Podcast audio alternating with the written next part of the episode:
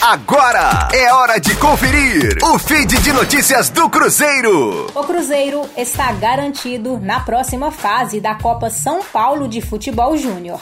A equipe estrelada venceu o último confronto da fase de grupos diante do Itapirense por 3 a 0 no estádio Chico Vieira, em Itapira, São Paulo.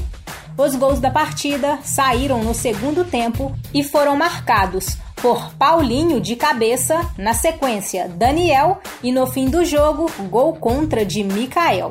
Com o resultado, a Raposa manteve os 100% de aproveitamento na copinha e sem levar nenhum gol.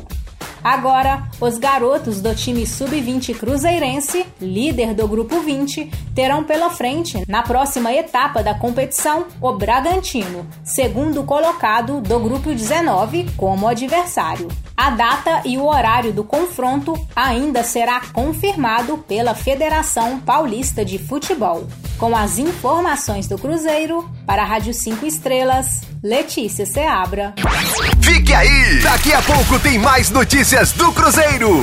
Aqui, Rádio 5 Estrelas.